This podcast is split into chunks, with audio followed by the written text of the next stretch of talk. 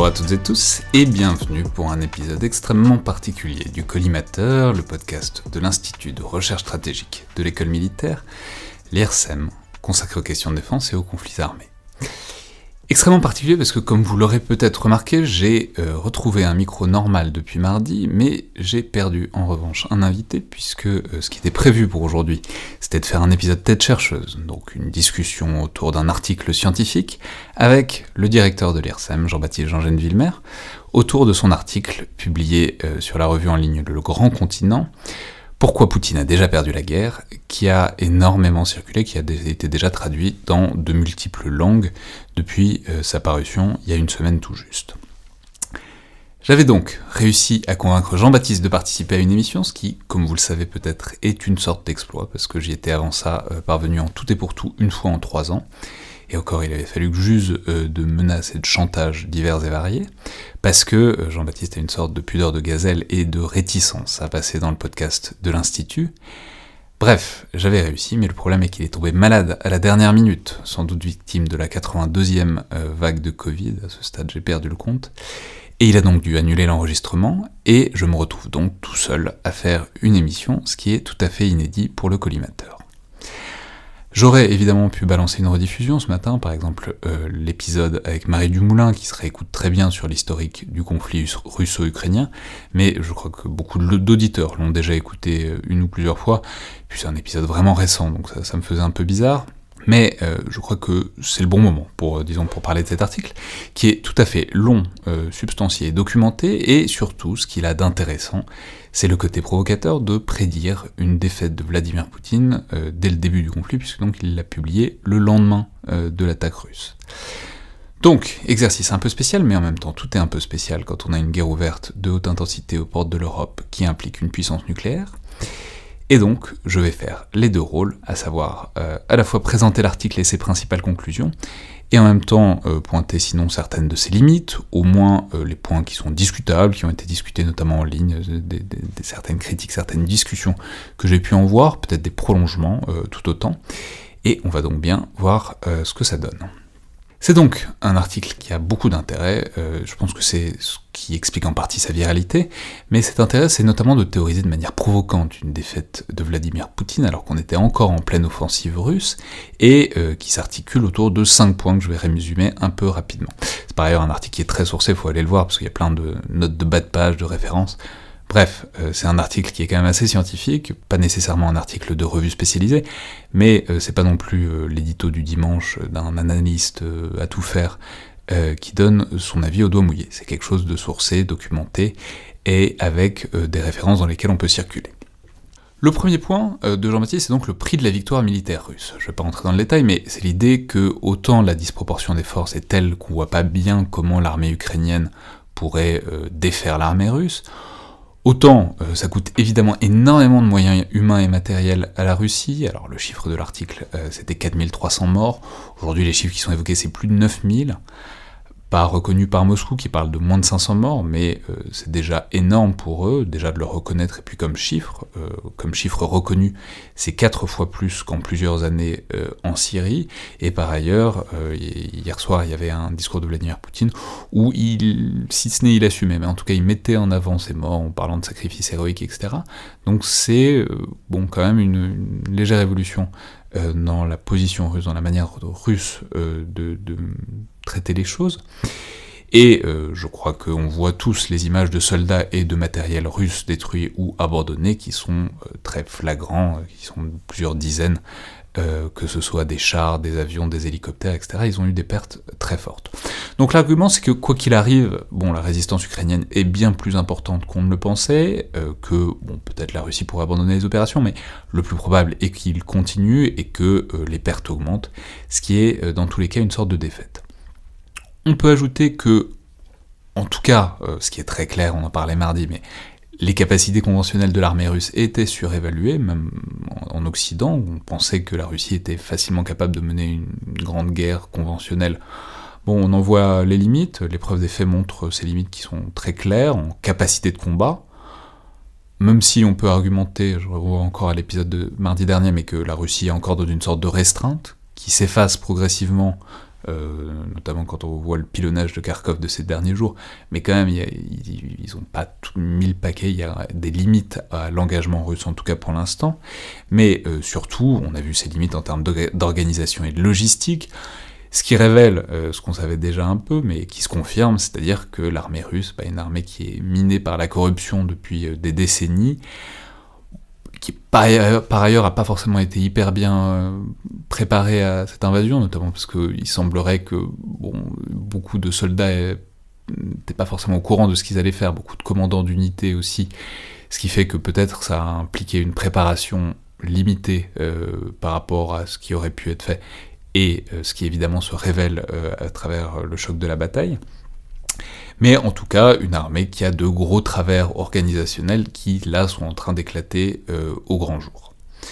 Deuxième point de l'article, ce sont les perspectives, c'est-à-dire le fait que même en cas de victoire, bon, faut savoir ce qui vient après, et une occupation d'un pays grand comme la moitié de l'Europe occidentale,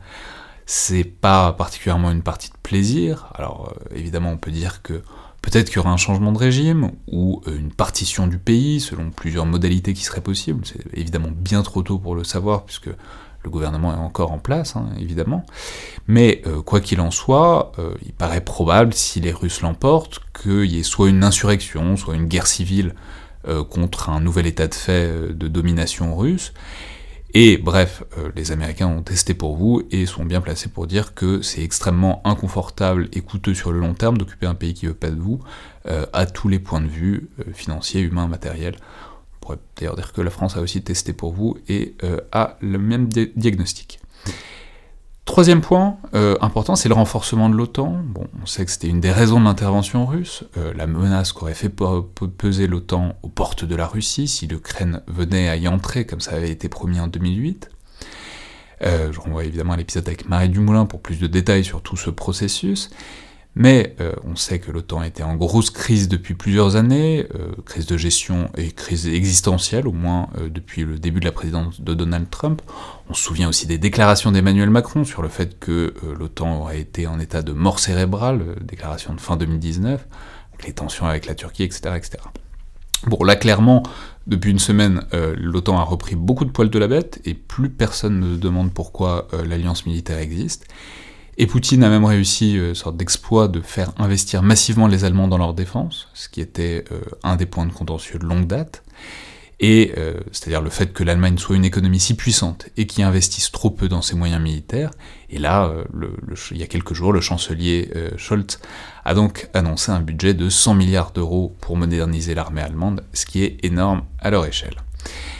Globalement, euh, l'article pointe aussi que ça renforce l'attractivité de l'OTAN en montrant que euh, ceux qui n'en font pas partie, en l'occurrence l'Ukraine, sont vulnérables. Et euh, bon, Joe Biden a bien précisé qu'autant il enverrait personne en Ukraine, aucun soldat américain, Autant l'alliance euh, serait férocement défendue, ce qui évidemment renforce euh, son attractivité quand on voit que les pays qui ne sont pas dedans peuvent se faire envahir par la Russie. Et euh, d'ailleurs, certains pays qui n'y sont pas, mais qui sont des voisins relatifs de la Russie, comme la Suède et la Finlande, se commencent à se reposer la question de l'adhésion, même s'il faut voir ce que ça donne à moyen terme. Bref, si Poutine voulait affaiblir l'OTAN, c'est raté, on peut dire qu'il l'a au contraire renforcé, rendu plus attractive et en tout cas libérée de beaucoup de ces atermoiements et de ces tensions internes. Quatrième point, c'est l'isolement de la Russie qui est évident. Bon, les sanctions sont plus que massives et elles vont avoir un impact tant sur le système que sur les individus, euh, notamment les oligarques autour de Poutine. Elles vont probablement cracher euh, durablement l'économie russe, même s'il faut voir euh, ce que ça va donner bon, ce qui est en soi une sorte d'incertitude. Hein. Quand une puissance nucléaire voit son économie cracher comme ça euh, du fait de sanctions internationales, on va voir ce que ça donne. Hein. Clairement, ça n'a jamais été essayé pour l'instant. Euh, ils se sont aussi fait exclure de toutes les compétitions sportives du moment et probablement pour un, un temps assez long, ce qui peut avoir l'air anecdotique, mais ça ne l'est pas. On sait que le sport est un outil de puissance important sur la scène internationale. Isolé diplomatiquement aussi, 11 pays sur 15 du Conseil de sécurité des Nations Unies ont voté une résolution à l'ONU qui condamne euh, l'invasion, même si on peut souligner que les deux pays les plus peuplés du monde, euh, la Chine et l'Inde, se sont abstenus. Et bon, euh, globalement, on peut dire que la Russie est quand même devenue en, un temps record un État paria de la scène internationale. Il est vrai que la Chine va sans doute atténuer d'une manière ou d'une autre le poids de ces sanctions, mais ils n'ont pas non plus des leviers illimités, et pour citer l'article,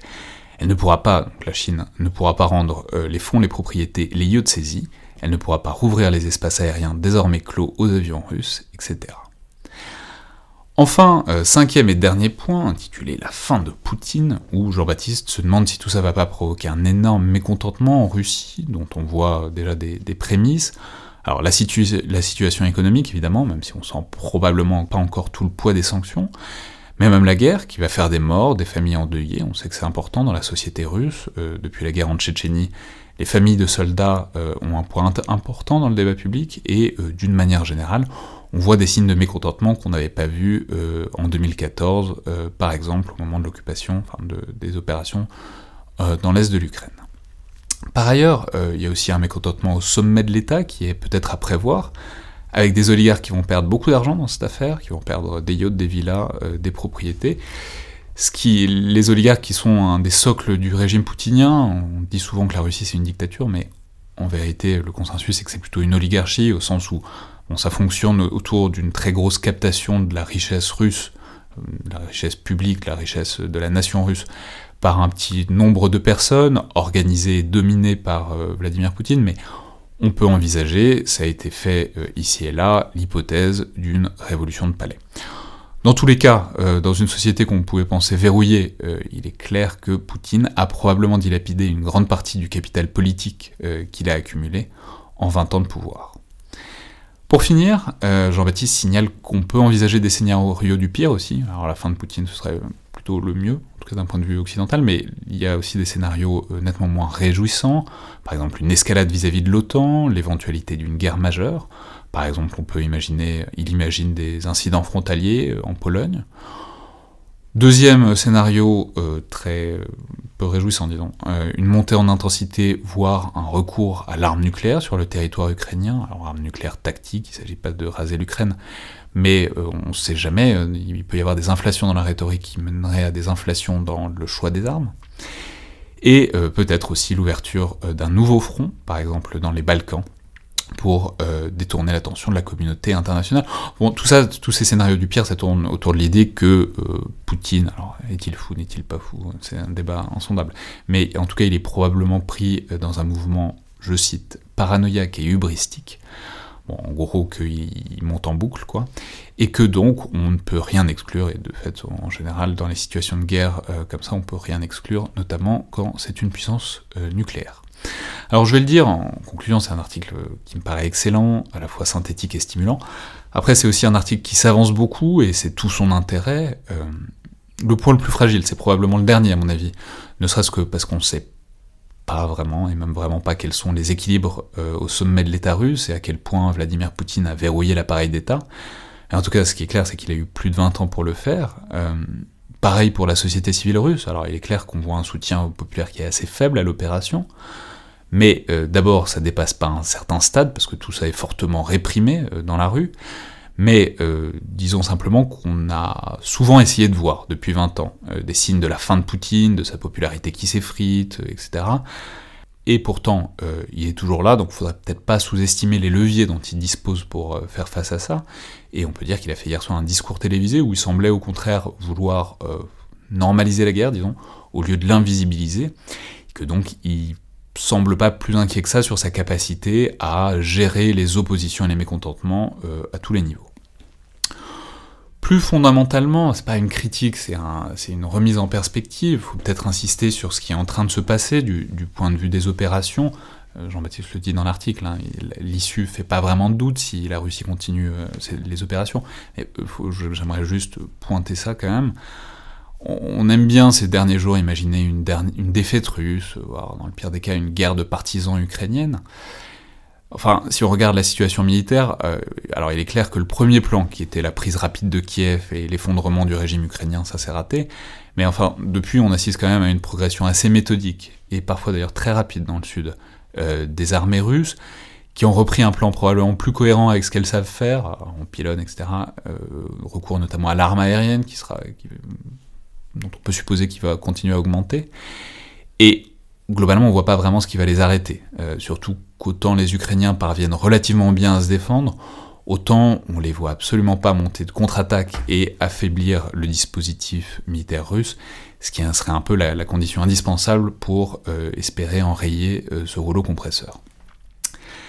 Pareil euh, pour l'occupation et la guerre des partisans, euh, c'est possible, on ne sait pas, c'est beaucoup trop tôt pour savoir dans tous les cas, on n'a aucune garantie que l'armée ukrainienne euh, puisse se réorganiser efficacement comme ça, même avec un fort soutien international, donc il faudrait voir comment il se pérenniserait dans le temps si la Russie prenait l'entièreté du territoire ukrainien. Plus généralement, ça c'est peut-être des limites de l'article, c'est qu'il faudrait réintroduire un point sur lequel on n'est pas sûr, qui est celui des objectifs de Poutine. Donc bon, sans les connaître, on n'est pas non plus certain qu'ils soient pas remplis à terme. Par exemple, s'il s'agit vraiment, comme ça a été parfois dit, euh, d'arrêter la progression de l'OTAN et d'avoir un tampon entre la Russie et les pays de l'Alliance, euh, au besoin par une Ukraine morcelée, affaiblie, etc. Franchement, ça, ça semble assez bien parti. Hein. Et euh, on peut ajouter que s'il s'agit... On, pourrait imaginer qu'un des objectifs secondaires, ça aurait été aussi, par exemple, de montrer certaines limites à l'hégémonie américaine. Depuis la chute de Kaboul, bah, on sait que le, prestige militaire et, stratégique américain a pris un petit coup. Bon, ça ici, il s'agit de montrer ces limites-là de l'hégémonie américaine, le fait est que c'est assez euh, réussi, hein, que cette guerre a assez clairement montré une incapacité de la première puissance mondiale à rester le gendarme du monde, et en tout cas empêcher une invasion d'un pays euh, neutre et plus ou moins allié des États-Unis, au cœur de l'Europe occidentale, c'est-à-dire une région qui est quand même particulièrement stratégique euh, pour les États-Unis. Signalons aussi que la Chine demeure un point d'interrogation dans tout ça. Hein. Euh, son soutien à la Russie est assez limité, mais euh, en tout cas à l'heure actuelle, mais on ne peut pas écarter que tout ça ouvre la voie, disons, à une relation sino-russe renforcée si il décide de manœuvrer dans ce sens-là, parce que clairement la Russie va pas avoir grand monde d'autres vers qui se tourner dans les jours, les semaines et les mois qui viennent. Donc voilà, c'était pas vraiment des réserves, c'était plutôt des remarques pour prolonger le débat, pour prolonger euh, l'article et sa réflexion. Donc je répète que si j'ai décidé de faire quand même un épisode tout seul, c'est que je pense vraiment que c'est un article extrêmement synthétique et de grande qualité, et on continuera probablement ce débat autour du bilan général, politique, diplomatique et stratégique euh, de la guerre d'Ukraine euh, dans les jours et dans les semaines qui viennent encore. Merci à toutes et tous, et à la prochaine fois.